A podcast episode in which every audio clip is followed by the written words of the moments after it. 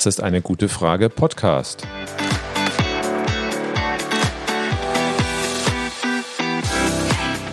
Der Podcast zur Klimakrise. Und zur Energierevolution. Und Cornelia. Und Volker Quaschning.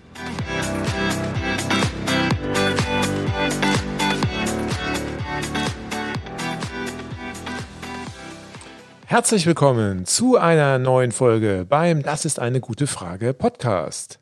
Die Energiepreise gehen immer weiter durch die Decke und so langsam verstehen viele Menschen, dass wir nicht nur wegen der Klimakrise schnell auf erneuerbare Energien setzen sollten, sondern auch um die fatale Abhängigkeit von Erdöl und Erdgas zu beenden. Hallo auch von mir. Wir alle sind tief bestürzt über den Krieg in der Ukraine und mit jedem Liter Öl, jedem Kubikmeter Erdgas und jedem Kilogramm Steinkohle, die wir aus Russland importieren, finanzieren wir diesen Krieg. Darum müssen wir überall möglichst schnell auf erneuerbare Energien umrüsten. Richtig, wir müssen raus aus der Nutzung von Öl und Gas. Wir überweisen dafür jeden Monat Milliardenbeträge an Russland. Das ist doch irre. Was Putin richtig unter Druck setzen würde, wäre ein sofortiges Embargo von russischem Öl und Gas. Aber über dieses Thema werden wir in Kürze in unserem neuen YouTube-Format Quaschning Live diskutieren. Ja, ihr habt richtig gehört, ein neues Format. Dort werden wir live zu aktuellen Themen diskutieren und ihr habt dann auch die Möglichkeit, live Fragen zu stellen. Setzt auf YouTube schon mal die Glocke, damit ihr die nächste Folge von Quaschning Live nicht verpasst. Ich freue mich, wenn ihr dabei seid. Gut, heute widmen wir uns einer speziellen Möglichkeit, wie wir zu Hause die Energiewende und damit auch die Unabhängigkeit von Energieimporten vorantreiben können. Dazu haben wir schon viele Lösungen aufgezeigt. Aber einige haben uns in letzter Zeit kritisiert, dass wir uns zu sehr auf die Möglichkeiten von Besserverdienenden in Einfamilienhäusern fokussieren würden.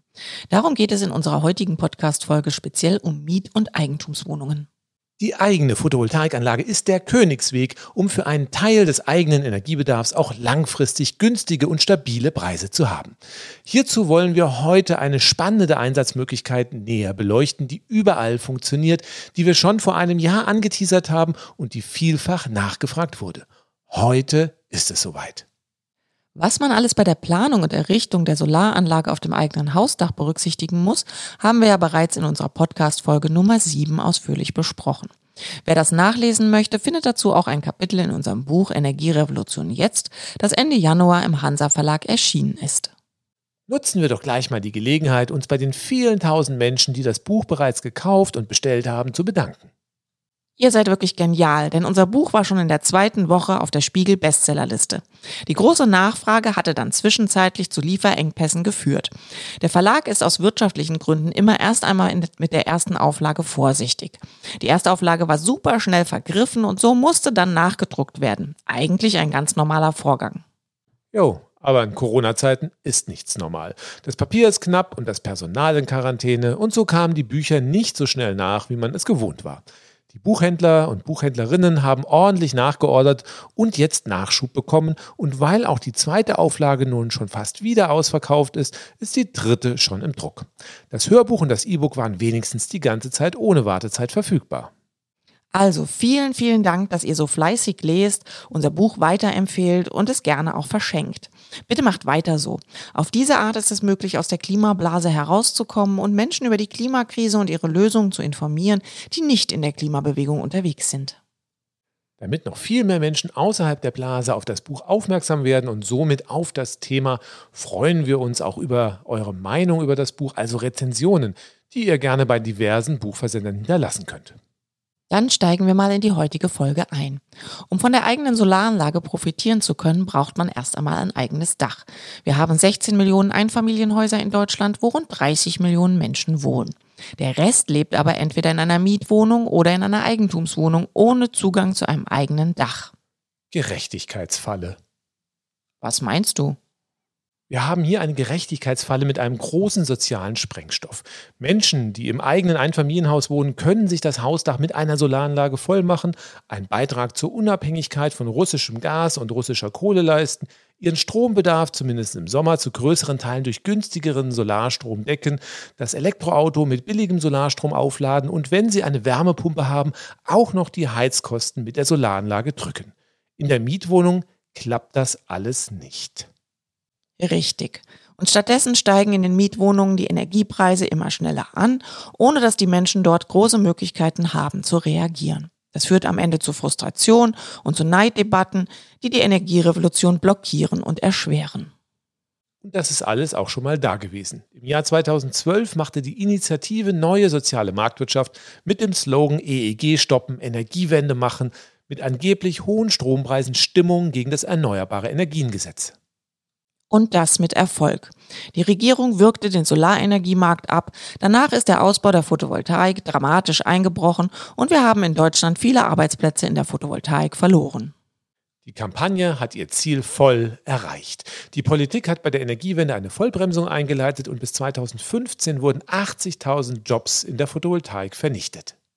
Dabei klingt neue soziale Marktwirtschaft harmlos und als wenn es etwas Positives wäre. Dahinter stecken aber Arbeitgeberverbände, die ihre Profite steigern wollten, indem sie die Energiewende verschleppten. Und da man das nicht öffentlich sagen konnte, hat man die angeblich hohen und unsozialen Strompreise als Argument genutzt. Dadurch haben wir aber zehn wertvolle Jahre beim Klimaschutz verloren und sind weiter abhängig von Öl, Gas und Kohleimporten geblieben. Ich kann nicht verstehen, wie die Menschen, die für sowas verantwortlich sind, immer noch mit gutem Gewissen in den Spiegel schauen können. Das passiert, wenn die Politik einen Teil der Bevölkerung wie Mieterinnen und Mieter im Regen stehen lässt. Das können dann skrupellose Unternehmen schamlos ausnutzen. Das Problem ist bis heute nicht wirklich zufriedenstellend gelöst. Wie schaffen wir es, dass Mieterinnen und Mieter auch Teil der Energiewende sein können? Dafür war eigentlich der sogenannte Mieterstrom gedacht. Hierfür sollten Vermieterinnen und Vermieter Solaranlagen auf dem Mietshaus errichten und den Strom günstig an die Mieterinnen und Mieter weitergeben. Das Einzige, was am Mieterstromgesetz gut war, war der Name. Ein echtes Interesse, dass Millionen Mieterinnen und Mieter von günstigem Solarstrom profitieren, hatte die GroKo von Anfang an nicht gehabt. Darum wurden die Regeln so kompliziert und komplex, dass es kaum Mieterstromanlagen gab, die gebaut wurden. Das, was die letzten Jahre da passiert ist, kannst du an einer Hand abzählen. Und weil die alte Regierung Angst hatte, dass trotzdem noch zu viele Mieterstromanlagen gebaut werden, haben sie das Gesetz auch noch mit einem Ausbaudeckel versehen, der eine recht geringe Maximalanzahl an Anlagen festgelegt hat. Kaum zu glauben. Ein kompliziertes Gesetz und dann auch noch mit einem Deckel für Anlagen, die wegen dem komplizierten Gesetz sowieso kaum gebaut wurden. Hoffentlich wird das mit der neuen Regierung besser. Noch ist nicht ganz klar, welche Maßnahmen alle noch dieses Jahr beschlossen werden sollen. Gerade durch die aktuelle Energiekrise ist da noch einiges im Fluss. Wir werden uns das anschauen, wenn alles spruchreif ist. Das Wort Mieterstrom ist zumindest schon mal gefallen, also sind da hoffentlich noch einige Verbesserungen zu erwarten. Aber auch dann ist man auf das Goodwill der Vermieterinnen und Vermieter angewiesen. Wenn man in einer Mietwohnung wohnt, hat man keine Chance, den Bau einer Mieterstromanlage zu erzwingen. Ich hoffe, dass wenn die Regeln des Mieterstroms verändert werden, es auch große Anreize für Vermieterinnen und Vermieter geben wird, sodass viele das realisieren werden. Wir wollen heute eine Möglichkeit diskutieren, wie viele Menschen in Mietwohnungen zumindest von einer kleinen eigenen Solaranlage profitieren können, auch wenn die Vermieterinnen und Vermieter nicht eine große Anlage auf dem Dach installieren.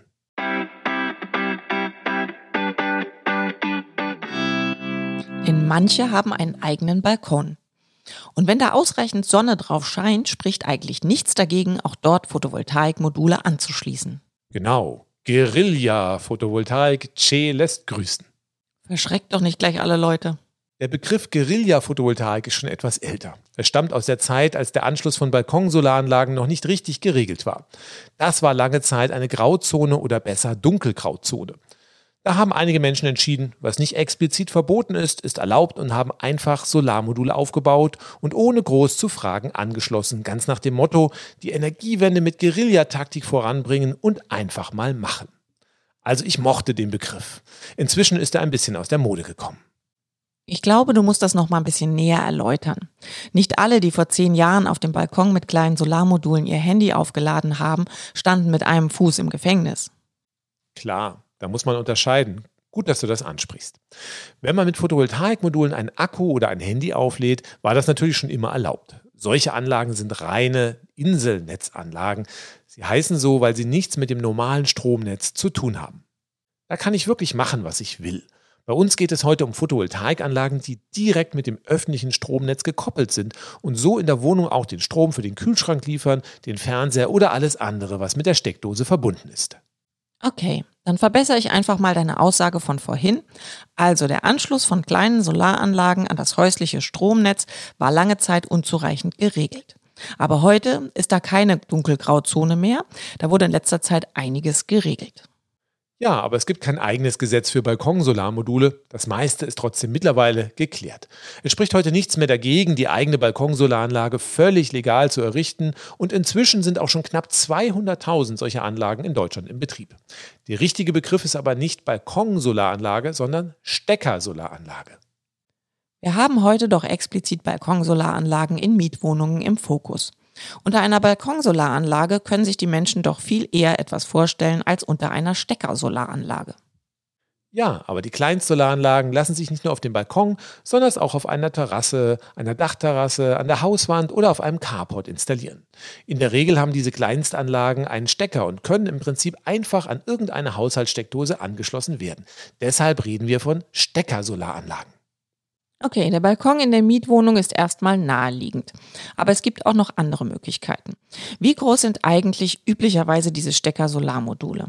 Kann man Solarmodule eigentlich auch einfach ins Fenster stellen? Solarstrom aus dem Fenster wird ja schon länger diskutiert, aber unsere Solarmodule auf dem Dach, die sind ja recht groß. Für den Balkon kommen Standard-Solarmodule zum Einsatz, die auch fürs Dach verwendet werden. Diese sind in der Regel etwa 1 Meter mal 1,70 Meter groß. Für ein Fenster also ein bisschen viel.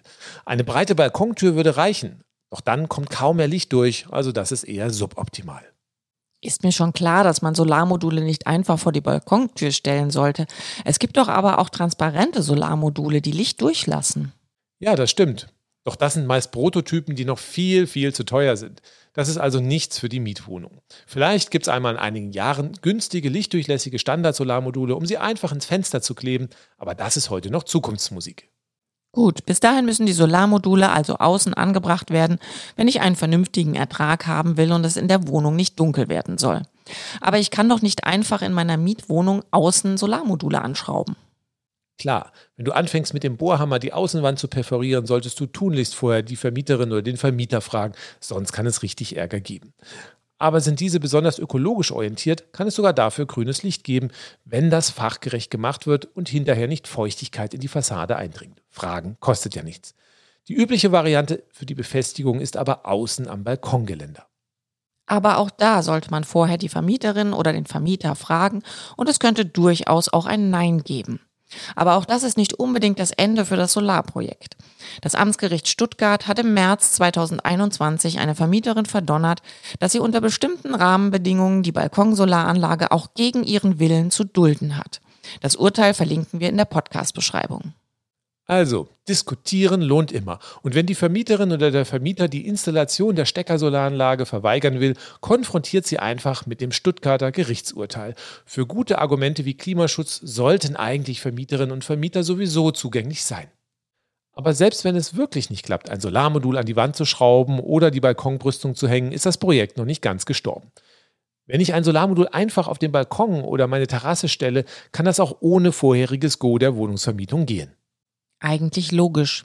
Für den Wäscheständer brauche ich in der Regel auch keine schriftliche Genehmigung. Ja, aber selbst da hat es schon Gerichtsprozesse gegeben. In Deutschland wird halt alles bis ins letzte Detail geregelt. Und anders als der Wäscheständer bleibt das Solarmodul das ganze Jahr lang draußen. Dann muss man natürlich sicherstellen, dass bei Wind und Sturm kein Schaden entsteht. Außerdem ist es hinter dem Balkongeländer meistens ungünstig, weil dann das Balkongeländer einen Schatten auf das Modul wirft. Für einige Wohnungsvermietungen ist es aber okay, wenn das Solarmodul auf dem Balkon neben der Balkontür an die Wand geschraubt wird. Da ist das Modul etwas zurückgesetzt und beeinträchtigt das Erscheinungsbild des Hauses weniger und wenn es etwas höher angeschraubt wird, hat man auch Schatten vom Geländer vermieden. Aber immer wenn die Bohrmaschine ins Spiel kommt, sollte man sich vorher die Genehmigung einholen. Wenn ich das Okay der Wohnungsvermietung habe oder auf das Stuttgarter Gerichtsurteil setze, darf ich dann aber auch sicher nicht jedes Modul an der Wand oder am Balkongeländer anschrauben, oder? Jo, in Deutschland ist wirklich alles geregelt. Also erstmal richtig, Solarmodule sind dafür gedacht, dass sie 20 bis 30 Jahre lang draußen bleiben. Das heißt, für das Modul ist es erstmal kein Problem. Ich muss natürlich darauf achten, dass das Modul nicht herunterfallen kann und Schäden anrichtet oder Menschen verletzt. Und damit das nicht passiert, kommt das Baurecht ins Spiel. Und das heißt? Wenn niemand unter den Solarmodulen durchlaufen kann und das Modul nicht mehr als vier Meter über dem Boden befestigt wird, sind im Prinzip alle Solarmodule in Ordnung. In anderen Fällen müssen spezielle Glas-Glas-Module oder reine Kunststoffmodule verwendet werden. Wenn das Modul zumindest theoretisch wirklich abstürzen könnte, empfiehlt sich bei der Montage auch eine zusätzliche Absturzsicherung, also ein stabiles Metalldrahtseil, das fest mit dem Solarmodulrahmen und der Wand oder dem Balkongeländer verbunden ist. Wenn sich dann wirklich mal die Schrauben lösen sollten, verhindert dann die Sicherung Schlimmeres. Das klingt ja gleich wieder kompliziert und abschreckend. Wieso? Das ist doch in der Veranstaltungsbranche überall gang und gäbe, zum Beispiel wo Lampen etc. an der Decke gegen einen möglichen Absturz gesichert werden. Sollte man da nicht auch gleich noch eine Versicherung abschließen? Vielleicht nochmal zur Klarstellung. Wirklich Angst vor Steckersolarmodulen muss niemand haben. Wie wir schon vorhin gesagt haben, es gibt knapp 200.000 Steckersolaranlagen in Deutschland und bislang ist noch kein Schaden durch abstürzende Solarmodule bekannt geworden. Eine allgemeine Haftpflicht ist aber immer eine gute Idee. Und wenn man die sowieso schon hat, kann man schon vor der Montage mal abklären, ob diese im Fall der Fälle greifen würde. Eine spezielle Versicherung ist aber nicht nötig und würde auch das ganze Stecker-Solarprojekt unwirtschaftlich machen.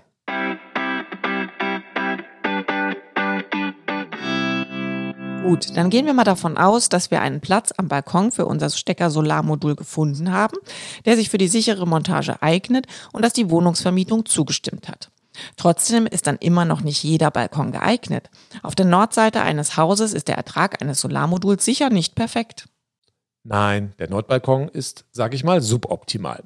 Aber by the way, sag mal, heißt es eigentlich Balkons oder Balkone? Was ist eigentlich die korrekte Mehrzahl von einem Balkon? Ich denke, beides ist richtig.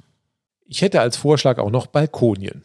Also Balkons und Balkone, wie auch immer, sind meist zur Sonne ausgerichtet, sonst hat die Architektin oder der Architekt was falsch gemacht. Viel wichtiger als die Ausrichtung ist, dass das Modul nicht irgendwo direkt im Schatten aufgestellt wird. Ein Geländer, das direkt einen Schatten auf das Solarmodul wirft oder ein Baum oder ein Nachbarhaus direkt vor dem Balkon kann den Ertrag empfindlich schmälern. Ansonsten sind alle Ausrichtungen von Ost über Süd bis West in Ordnung. Bei der Südausrichtung ist der Ertrag am größten. Zeigt das Solarmodul in Richtung Osten, liefert es vor allen Dingen vormittags viel Strom. Bei der Westausrichtung ist am Nachmittag der Ertrag größer. Beides kann Vorteile haben. Wir stellen euch später noch ein kostenloses Internet-Tool vor, mit dem ihr die Unterschiede ausrechnen könnt. Gut, aber ist die senkrechte Montage an der Hauswand oder dem Balkon nicht ungünstig? Die perfekte Ausrichtung ist doch eher schräg in Richtung Sonne. Es gibt auch Anbieter, die Lösungen für Schrägmontagen anbieten. Klar kommt bei der senkrechten Ausrichtung übers Jahr gesehen etwas weniger Strom raus, als wenn man das Solarmodul mit der perfekten Neigung von 38 Grad nach Süden ausrichtet. Dafür ist der Ertrag im Winterhalbjahr, wenn die Sonne flach steht, bei einer senkrechten Montage größer, was für den Eigenverbrauch Vorteile haben kann. Und auch im Sommer kommt bei der senkrechten Montage noch ausreichend Strom aus dem Modul raus. Oft ist auch die Schrägmontage aufwendiger. Der Wind kann deutlich besser angreifen und Schaden anrichten und dann wird eine sichere Montage teurer. Das alles frisst dann den möglichen Mehrertrag meistens wieder auf. Prima, dann haben wir nun alles zur Ausrichtung und zur Montage erklärt. Was ist für ein Stecker-Solarmodul noch wichtig? Vermutlich eine Steckdose, wie der Name schon sagt. Optimal ist es sicher, wenn am Balkon eine Außensteckdose vorhanden ist. Aber was mache ich, wenn da keine Steckdose da ist? In den meisten Fällen hast du dann verloren. Einfach ein fettes Loch in die Wand bohren, um das Kabel in die Wohnung zu einer Steckdose zu führen, geht bei den meisten Mietwohnungen wohl eher nicht. Bei einer Eigentumswohnung kann das unter Umständen auch eine Lösung sein. Bei einer Eigentumswohnung ist aber sowieso alles einfacher. Da muss ich bei der Montage doch noch nicht mal den Vermieter oder die Vermieterin fragen. Wenn mir aber nicht das ganze Haus gehört, darf dann in vielen Fällen die Wohnungseigentümergemeinschaft mitreden. Und die kann noch anstrengender als eine einzelne Vermieterin oder Vermieter sein. Aber auch die könnt ihr ja bei großen Widerständen mit dem Stuttgarter Gerichtsurteil konfrontieren. Das sollte aus meiner Sicht auch für Wohnungseigentümergemeinschaften übertragbar sein. Dann gehen wir mal davon aus, dass optimalerweise eine Außensteckdose vorhanden ist und Solarmodule haben oftmals zwei spezielle Kabel. Die kann ich aber nicht einfach in die Steckdose stecken und außerdem kommt aus einem Solarmodul Gleichstrom raus und bei einer Steckdose Wechselstrom. Richtig, die normalen Modulstecker würden auch nicht wirklich in eine Steckdose passen. Obwohl, mit ein bisschen Gewalt bekommt man alles hin. Also bitte keine Gleichstromkabel aus einem Solarmodul in die Steckdose stecken. Soll alles schon vorgekommen sein. Das ist nicht gesund. Für ein Solarmodul brauchen wir auf jeden Fall auch immer noch einen passenden Wechselrichter. Ein Wechselrichter wandelt den Gleichstrom vom Solarmodul in Wechselstrom für die Haushaltssteckdose um. Ohne das geht es also nicht. Worauf muss ich beim Wechselrichter denn jetzt achten? Der Wechselrichter muss erst einmal von der Leistung her zum Solarmodul passen. Von verschiedenen Anbietern von Stecker-Solarmodulen werden Kombipakete angeboten, wo die Abstimmung erstmal kein Problem ist. In der Regel sollte der Wechselrichter in etwa die gleiche Leistung haben wie das Solarmodul. Ein 300 Watt Solarmodul sollte also einen 300 Watt Wechselrichter haben. In der Praxis kann das Modul auch durchaus etwas größer sein und bei einem 300 Watt Wechselrichter 350, 380 oder sogar 400 Watt haben. Das ist erstmal ein bisschen verwirrend, dass das nicht exakt zusammenpassen muss. Wenn das Modul mehr Leistung hat als der Wechselrichter, kann da nichts kaputt gehen oder arbeitet das System am Ende nicht optimal? Kaputt gehen sollte eigentlich nichts. Die Leistung bei einem Solarmodul gibt an, wie viel das Modul bei fast perfekter Sonneneinstrahlung bei einer Temperatur von 25 Grad liefert. Wenn das Modul nun senkrecht an die Balkonbrüstung geschraubt wird, fällt im Sommer die Sonne immer schräg auf das Modul und die volle Einstrahlung wird praktisch nie erreicht. Das heißt, ein 380 Watt Solarmodul liefert dann in der Praxis so gut wie nie mehr als 300 Watt. Dann reicht natürlich auch ein 300 Watt Wechselrichter. Und wenn es mal kurze Zeit etwas mehr ist, dann ist das auch nicht schlimm. Der Wechselrichter regelt dann die Überschüsse ab. Das ist nicht schön. Aber wenn das nur selten passiert, dann geht ja kaum Energie verloren. Wie viel Leistung haben denn heute Standard-Solarmodule? Die liegen irgendwo zwischen 320 und gut 400 Watt. Gut, dann passt das ja. Und wie wir bereits gesagt haben, ist so ein Modul etwa 1 Meter mal 1,70 Meter groß. Und wenn ich dann mehr Leistung haben will, kann ich dann bestimmt auch einfach mehrere Module nehmen, oder? Klar, zwei Solarmodule mit einem 600 Watt Wechselrichter gehen natürlich auch. Oder drei und 900 Watt? Naja, dann verlässt du den Bereich der Stecker-Solargeräte. Bis 600 Watt Wechselrichterleistung gelten vereinfachte Regeln. Wenn man darüber hinausgeht, ist die Stecker-Solaranlage im Prinzip ähnlich wie eine Hausdach-Photovoltaikanlage zu behandeln. Das heißt dann was? Bis 600 Watt können die Anlagen einfach durch Laien in die Steckdose gesteckt werden. Wenn wir nun mehr Module anschließen, kann dadurch die elektrische Installation überlastet werden und darum sollte dann die Elektrikerin oder der Elektriker übernehmen. Und wenn die eh schon mal da sind und eine neue Leitung mit einer eigenen Sicherung ziehen, dann kann man auch gleich noch den Zähler austauschen und Überschüsse ins Netz einspeisen und vergüten lassen. Darauf gehen wir später nochmal ein. Das alles macht aber die Anlagen in der Regel deutlich teurer. Okay, gut zu wissen. Wenn es also einfach bleiben soll, maximal zwei Solarmodule mit einem 600 Watt Wechselrichter. Gehen auch zwei Solarmodule mit zwei 300 Watt Wechselrichtern? Da würde ich dringend von abraten. Die müssen wir ja zusammenschalten und im Zweifelsfall wird dann eine Steckerleiste zwischen die Steckdose und die zwei Wechselrichter gepackt, was ein absolutes No-Go ist. Und außerdem sind zwei 300 Watt Wechselrichter in der Regel auch teurer als ein 600 Watt Wechselrichter. Also gut, ich fasse nochmal zusammen. Wenn man zwei Solarmodule möchte, dann einen größeren Wechselrichter nehmen, an dem man dann beide Solarmodule anschließen kann. Der Wechselrichter sollte nicht mehr als 600 Watt haben, wenn man vereinfachte Regeln nutzen möchte. Die Module dürfen aber ruhig ein paar Watt mehr haben. Also zweimal 350 oder auch 380 Watt sind da kein Problem. Müssen die Wechselrichter sonst noch irgendwas Besonderes können? Ja, Sie müssen aus Sicherheitsgründen einen sogenannten NA-Schutz haben und der VDE-Anwendungsrichtlinie 4105 genügen. Okay, bitte nochmal, so dass ich es und auch alle Balkonbesitzerinnen und Besitzer verstehen. Bei einem Solarmodul sind die Spannungen noch ziemlich ungefährlich. Der Wechselrichter wandelt diese dann aber in die üblichen 230 Volt von der Haushaltssteckdose um und da wird das Berühren von spannungsführenden Teilen gefährlich. Wenn zum Beispiel ein Kind den Stecker eines Solarwechselrichters aus der Steckdose zieht, kann das Solarmodul weiter Strom liefern, wenn die Sonne scheint. Und wenn das Kind dann die Steckerkontakte anfasst, könnte es einen elektrischen Schlag durch das Solarmodul bekommen. Darum muss der Wechselrichter sich blitzschnell abschalten, wenn er vom Netz getrennt wird, also der Stecker aus der Steckdose gezogen wird. Das heißt dann Netz- und Anlagenschutz und wird NA-Schutz abgekürzt.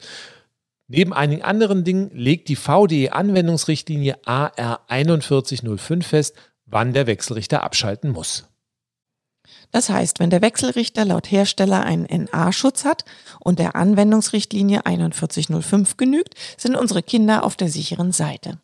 Im Internet gibt es trotzdem Seiten, die empfehlen, den Anschluss von einer Elektrikerin oder einem Elektriker vornehmen zu lassen. Wenn der Wechselrichter der Solaranlage gleich mit einem Schokostecker ausgeliefert wird, spricht nichts dagegen, den Stecker einfach selber einzustecken.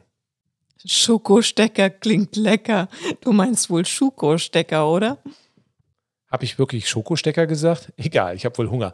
Also Schokostecker mit U steht für Schutzkontaktstecker. Das ist im Prinzip ein Stecker für die ganz normale Haushaltssteckdose, also das eingemauerte Schweinchen in der Wand. Gibt es auch noch andere Stecker? Ja, den sogenannten WLAN-Stecker. Das ist ein spezieller Stecker mit einer speziellen Steckdose, die noch sicherer als der Schuko-Stecker ist. Der wird empfohlen, wenn es noch keine Balkonsteckdose gibt und extra eine für das Stecker-Solarmodul installiert wird. Ist aber eine normale Schuko-Steckdose vorhanden, kann man die natürlich nutzen und muss diese nicht durch eine WLAN-Steckdose austauschen. Manchmal werden auch Solaranlagen ohne Stecker ausgeliefert. Da soll man dann den Stecker selbst anschließen. Das sollten aber Laien lieber nicht machen. Richtig, 230 Volt sind nicht ungefährlich, also bitte nur Menschen ranlassen, die sich da auskennen. Am Anfang wurde aber vor den Stecker-Solaranlagen gewarnt, selbst wenn der Stecker schon dran war. Die seien allgemein gefährlich. Also in der Anfangszeit, so etwa vor fünf Jahren, da wurde nicht nur gewarnt, da wurde richtig Stimmung gegen Stecker-Solarmodule gemacht. Weder Netzbetreiber noch Elektrikerinnen und Elektriker noch deren Verbände hatten ein Interesse daran, dass Menschen einfach zu Hause selbst Solaranlagen in die Steckdose stecken. Das fand ich von Anfang an albern. 600 Watt sind gerade mal eine halbe Mikrowelle oder ein Viertel Föhn. Doch in Deutschland muss alles seine Ordnung haben. Also immer schön die Elektrikerin oder den Elektriker holen, bevor ihr morgens im Bad den Föhn einsteckt. Aber Spaß beiseite. Erst nachdem die Deutsche Gesellschaft für Sonnenenergie im Jahr 2016 richtig Druck gemacht hatte, wurden die Normen so angepasst, dass Steckersolaranlagen die Grauzone verlassen konnten. Also keine Elektrikerin und kein Elektriker mehr notwendig. In den meisten Fällen nicht. Außerdem haben Elektrikerinnen und Elektriker sowieso was ganz anderes zu tun, als Stecker-Solarmodule anzuschließen. Wenn aber die Außensteckdose bröckelig ist und die Dose wackelig an losen Kabeln in der Wand hängt, dann sollte man natürlich jemand fragen, der sich auskennt. Das würde ich dann aber auch dringend empfehlen, bevor irgendein anderes Gerät in eine marode Steckdose gesteckt wird. Ist die Elektroinstallation in Ordnung, kann man natürlich auch das Stecker-Solargerät ohne Elektrikerin oder Elektriker einstecken, genau wie ein Föhn, Toaster oder Kühlschrank halt auch. Die Argumentation war aber, dass das Solarmodul zusätzlich elektrische Energie liefert, die dann die Leitungen überlasten könnte. Ja, wenn ich zehn Stecker-Solarmodule an eine einzelne Steckdose stecke, kann das wirklich passieren. Darum wurden die einfachen Regeln auch für eine Leistung von 600 Watt festgelegt, beziehungsweise zwei Solarmodule.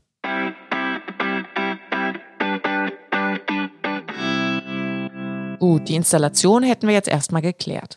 Nun sollten wir als nächstes erklären, wie wir den Strom von der Solaranlage auch in der Wohnung nutzen können. Wie schafft es der Strom von der Solaranlage zum Kühlschrank? Na ganz einfach, über die ganz normale Stromleitung, die sowieso schon in der Wohnung liegt. Die 600 Watt der Solarmodule reichen aber nicht für meinen Föhn aus. Den will ich aber auch weiterhin betreiben. Wie geht das denn jetzt dann?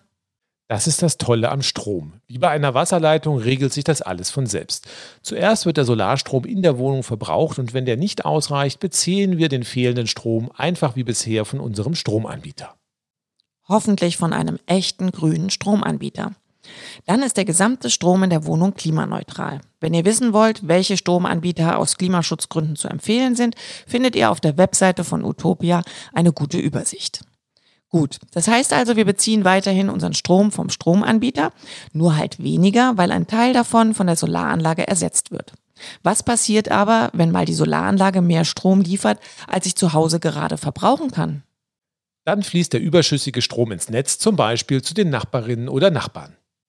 Bei einer großen Aufdach-Photovoltaikanlage bekommt man dafür auch eine EEG-Einspeisevergütung. Wenn ich aber eine Balkonanlage einfach selbst einstöpsel, passiert das erst einmal nicht. Wie kann ich mit meiner Balkonanlage die Einspeisevergütung bekommen? Jetzt wird's kompliziert. Im Prinzip kann ich eine Steckersolaranlage auch als sogenannte EEG-Anlage anmelden. Dann steht mir die gesetzliche Einspeisevergütung zu. Ich würde aber eher davon abraten. Wieso? Das klingt doch super. Warum soll ich mit meiner Anlage da nicht auch noch Geld verdienen? Naja, wir reden hier über sehr kleine Solaranlagen. Mit einer 300 Watt Solaranlage habe ich im Jahr vielleicht 40 Kilowattstunden an Überschüssen. Mit einer 600 Watt Solaranlage vielleicht 140 Kilowattstunden und im Moment bekommst du rund 7 Cent pro Kilowattstunde als Einspeisevergütung. Da kannst du ja selber mal rechnen. 2,80 Euro bei einer 300 Watt Solaranlage oder warte mal, rund 10 Euro bei einer 600 Watt Solaranlage. Genau. Und um das abzurechnen, brauchst du einen speziellen Zwei-Richtungszähler und da ist oft die Zählermiete deutlich höher als die paar Euro an Erlösen. Das heißt, man würde draufzahlen, wenn man versucht, die Einspeisevergütung zu bekommen? In vielen Fällen ja. Außerdem steigt der bürokratische Aufwand an. Das würde ich erst bei Anlagen in Kauf nehmen, die deutlich größer sind. Gut, dann bleiben wir mal bei den Anlagen mit maximal 600 Watt. Aber wie kann ich dann verhindern, dass der Strom ins Netz eingespeist wird? Gar nicht. Aber du kannst den überschüssigen Strom einfach an den Netzbetreiber verschenken. Dann brauchst du auch keinen speziellen Zähler. Dann rechnet sich eine Solaranlage also nur über den eingesparten Strom, den ich nicht mehr kaufen muss und der nun durch meine eigene Solaranlage geliefert wird. Richtig. Und was kommt da pro Jahr rum? In einem durchschnittlichen Zwei-Personen-Haushalt kann ich mit einer 300 Watt Solaranlage vielleicht 7% des Strombedarfs decken und rund 50 Euro im Jahr einsparen. Mit einer 600 Watt Anlage vielleicht 11% des Strombedarfs bei Einsparungen von 70 bis 80 Euro im Jahr. Das ist jetzt nicht so dolle, aber vielen geht es ja auch nicht ums Geld, sondern auch darum, etwas für die Energiewende beizutragen. Klar, aber so wahnsinnig teuer sind solche Anlagen auch nicht um die 500 Euro musst du für eine 300 Watt Stecker-Solaranlage veranschlagen, 700 bis 800 Euro für eine 600 Watt Anlage. Da kannst du natürlich auch keine Wunder erwarten. Naja, immerhin ist dann die Investition nach rund 10 Jahren drin und Solaranlagen sollten durchaus 20 Jahre und mehr halten. Und wenn ich aus meiner Mietwohnung ausziehe, nehme ich die Stecker-Solaranlage einfach mit oder verkaufe sie an die Nachmieterin oder den Nachmieter. Je nach Ausrichtung oder Preis kann die Kalkulation natürlich etwas variieren. Darum haben wir in meiner Forschungsgruppe einen Stecker-Solarrechner entwickelt, mit dem ihr direkt im Internet nachrechnen könnt, was eine Stecker-Solaranlage bei euch bringen würde.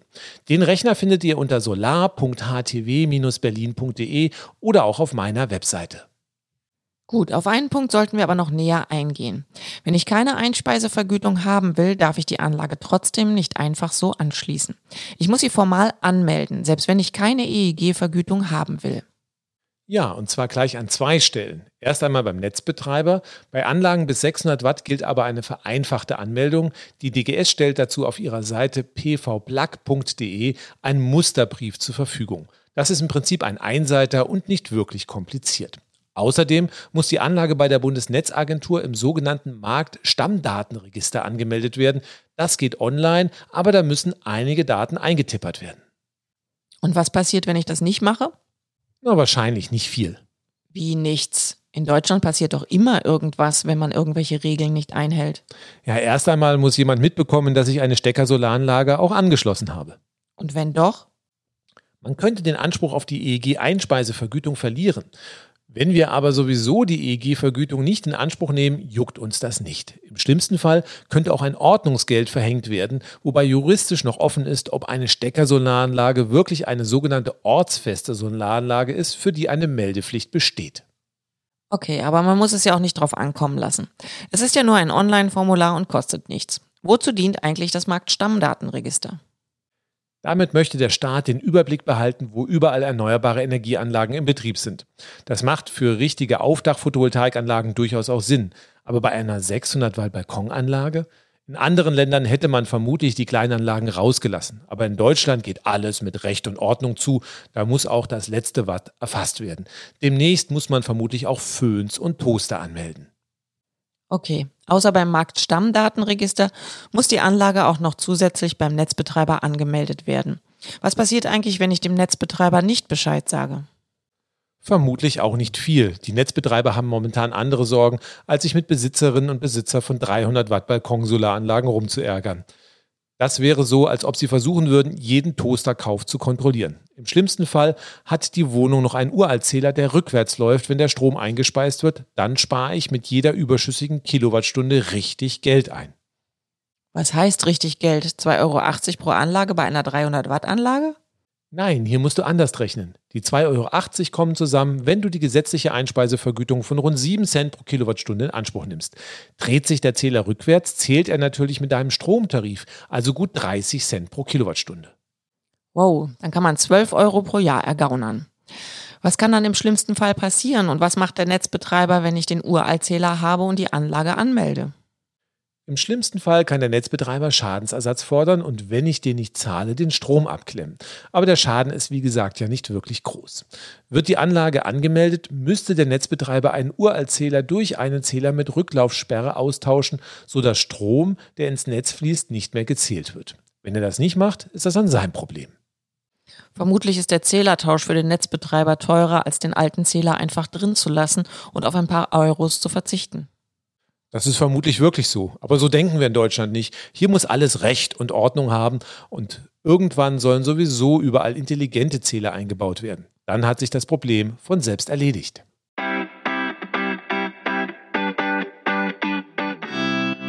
Dann empfehlen wir mal Recht und Ordnung und die korrekte Anmeldung der Steckersolaranlage. So irre aufwendig ist das am Ende ja auch nicht. Dann sprechen wir mal den letzten Punkt an. Du hast mal erzählt, dass nicht alle in der Solarbranche über diese Steckersolaranlagen wirklich glücklich sind. Warum nicht? Wenn die Anlagen bei einer Mietwohnung auf dem Balkon installiert werden, ist das klasse. Ein Großteil der Anlagen werden aber auch bei Einfamilienhäusern auf dem Balkon, dem Carport oder dem Dach installiert. Mini-Anlagen machen da aber doch wenig Sinn. Eben, das tut dann weh, wenn auf einem großen Dach statt einer 10 Kilowatt Anlage mit 25 Modulen eine kleine 600 Watt Mini-Anlage mit zwei Modulen ihren Dienst verrichtet. Für die Energiewende ist das dann nicht wirklich eine große Hilfe. Warum machen das die Menschen? Vermutlich, weil es einfach ist. Kaufen, einstecken und fertig. Ich brauche keine Angebote einholen und keine Installateurin oder Installateur beauftragen und in der Regel auch den Zähler nicht zu tauschen. Manche haben auch schon eine Solaranlage auf dem Dach und wollen unkompliziert noch eine weitere Anlage ans Balkongeländer hängen. Wer aber ein großes Dach hat, sollte es auch voll machen. 25 Module haben einfach einen viel größeren Nutzen für den Klimaschutz als ein oder zwei. Und wer beim eigenen Haus neben dem Dach auch noch einen Balkon für Solarmodule nutzen will, kann diese bei der Installation gleich mitbestellen. Für alle anderen ist eine Do-it-yourself-Stecker-Solaranlage aber eine spannende Möglichkeit, schnell und einfach zumindest einen kleinen Beitrag für den Klimaschutz zu leisten. Ja, über 20 Jahre gerechnet kann eine 600 Watt Anlage immerhin auch mehr als eine Tonne Kohlendioxid einsparen. Bei einer großen Dachanlage sind es sogar einige Tonnen pro Jahr. Gut, dann fassen wir nochmal zusammen. Wenn ihr in einer Mietwohnung eine Steckersolaranlage installieren wollt, sprecht mit eurer Wohnungsvermietung, ob sie mit der Wandmontage oder der Montage am Balkon einverstanden ist. Wenn nicht, verweist sie auf das Stuttgarter Gerichtsurteil. Ihr könnt die Anlage einfach auch auf dem Balkon oder der Terrasse schräg aufstellen. Achtet auf jeden Fall darauf, dass die Module sicher befestigt sind und auch bei einem schweren Sturm keinen Schaden anrichten können. Die Steckersolaranlagen könnt ihr selbst in eine Außensteckdose einstecken. Die Steckersolaranlage sollte dann nicht mehr als zwei Module haben und der Wechselrichter eine Leistung von 600 Watt nicht überschreiten. Außerdem muss der Wechselrichter über einen sogenannten NA-Schutz verfügen und der VDE-Anwendungsrichtlinie 4105 genügen. Die Anlage sollte dann beim Netzbetreiber und beim Marktstammdatenregister angemeldet werden. Im einfachsten Fall verzichtet man auf die EEG-Einspeisevergütung. Das macht die Anlage weniger kompliziert. Die Solaranlage rechnet sich dann über die eingesparten Stromkosten. Alle Balkons oder Balkone von Ost über Süd bis West sind geeignet. Sie sollten aber wenig verschattet sein. Wenn alles stimmt, kann sich die Steckersolaranlage nach gut zehn Jahren rechnen und wenn alles gut läuft, kann die Anlage 20 bis 30 Jahre ihren Dienst verrichten. Reich werden kann man mit einer Steckersolaranlage nicht, aber einen gut sichtbaren Beitrag zum Klimaschutz und der Unabhängigkeit von fossilen Energieträgern leisten. Und Kleinvieh macht auch Mist. Fast 60 Millionen Menschen in Deutschland haben einen Balkon oder eine Terrasse. Das Potenzial ist also riesig. Wenn nur 10 Millionen Balkonanlagen mit 500 Watt im Mittel errichtet werden, so hätten diese eine Leistung von 5 Gigawatt. Bei voller Sonne könnten diese dann so viel Strom erzeugen wie drei bis fünf Kernkraftwerke oder wie drei bis fünf richtig große Gaskraftwerke, die mit dem Erdgas aus Russland laufen. Also, egal ob Balkon oder Dach, besorgt euch eine Solaranlage und leistet euren Beitrag zum Klimaschutz und zur Energieunabhängigkeit Deutschlands. Wenn ihr weitere Infos zu Dachanlagen oder anderen Themen bei der Energiewende haben wollt, findet ihr diese auch in unserem Buch Energierevolution jetzt. Und wenn ihr noch weitere Fragen habt, dann schaut in unser neues Format Quaschning Live auf YouTube. Dort habt ihr uns dann nicht nur im Ohr, sondern könnt uns auch beide sehen und am Ende werden wir auf Fragen aus dem Chat eingehen, die ihr dort live stellen könnt. Damit ihr das nicht verpasst, abonniert auf jeden Fall Volkers YouTube-Kanal. Und damit sind wir auch am Ende der heutigen Podcast-Folge angelangt. Wenn euch der Podcast gefallen hat, lasst ein Abo oder ein Like hier. Und wenn ihr Menschen mit einem Balkon kennt oder selber einen habt oder eure Eltern, Großeltern, Freunde, Bekannte, wer auch immer, erzählt ihnen von unserer Podcast-Folge, damit wir bald auf allen Balkons Stecker-Solarmodule sehen. Gerne könnt ihr auch auf YouTube einen Kommentar hinterlassen oder mit anderen diskutieren. Und schaltet auf jeden Fall wieder ein, wenn es wieder heißt, das ist eine gute Frage Podcast. Tschüss auch von mir, bis zum nächsten Mal.